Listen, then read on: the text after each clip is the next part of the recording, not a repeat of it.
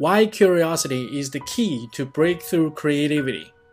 Curiosity may have killed the cat, but it fuels a higher level of creativity in us. In fact, curiosity has been found to be just as important as intelligence in order to succeed and navigate our increasingly complex world.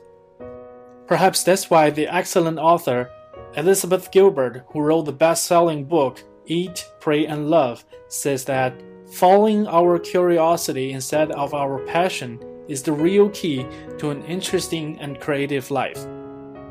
This approach leads to creativity because it enables us to lean into uncertainty with a positive attitude, relaxing and opening our minds to new ideas, skills, and ways of solving problems. As Albert Einstein said, I have no special talents, I'm only passionately curious. Curiosity is like building any other new skill or habit. It takes repeated practice. As Gilbert says, if you want to live a curiosity driven life, you must commit to being vigilant about looking for what's piquing your curiosity. Her advice is to follow what is interesting to you, even if that interest is faint at first.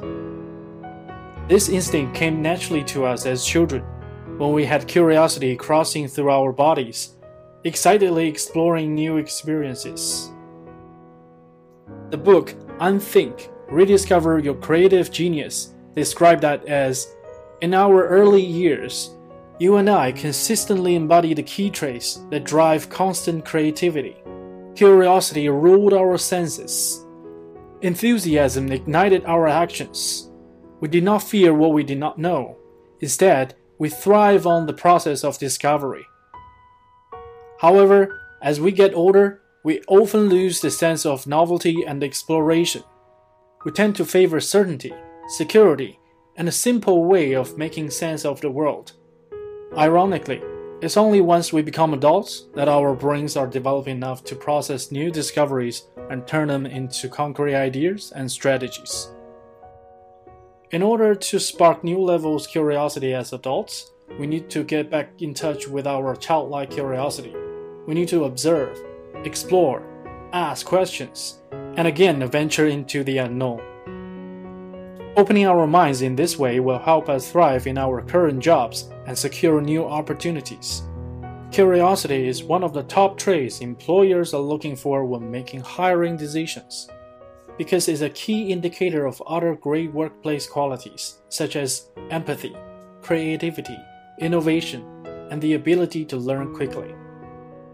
If you are more of an introvert, it could help to reframe curiosity as a form of research you might love reading a book or poring over information to expand your mind. And you can take the same mentality into new experiences and interactions with other people. Ultimately, the more we follow our curiosity, the more we will be able to connect the dots and combine new discoveries with what we already know. Our unique past experiences and knowledge, combined with a passion to learn and discover more, leads to truly original and breakthrough creativity. What's up, guys? Thank you for listening. This is Sean speaking. Welcome back to Daily Blah. 今天这篇文章呢，其实很简单，就是告诉我们有一颗童心，世界会更美丽。记得订阅哦。I'll see you next time.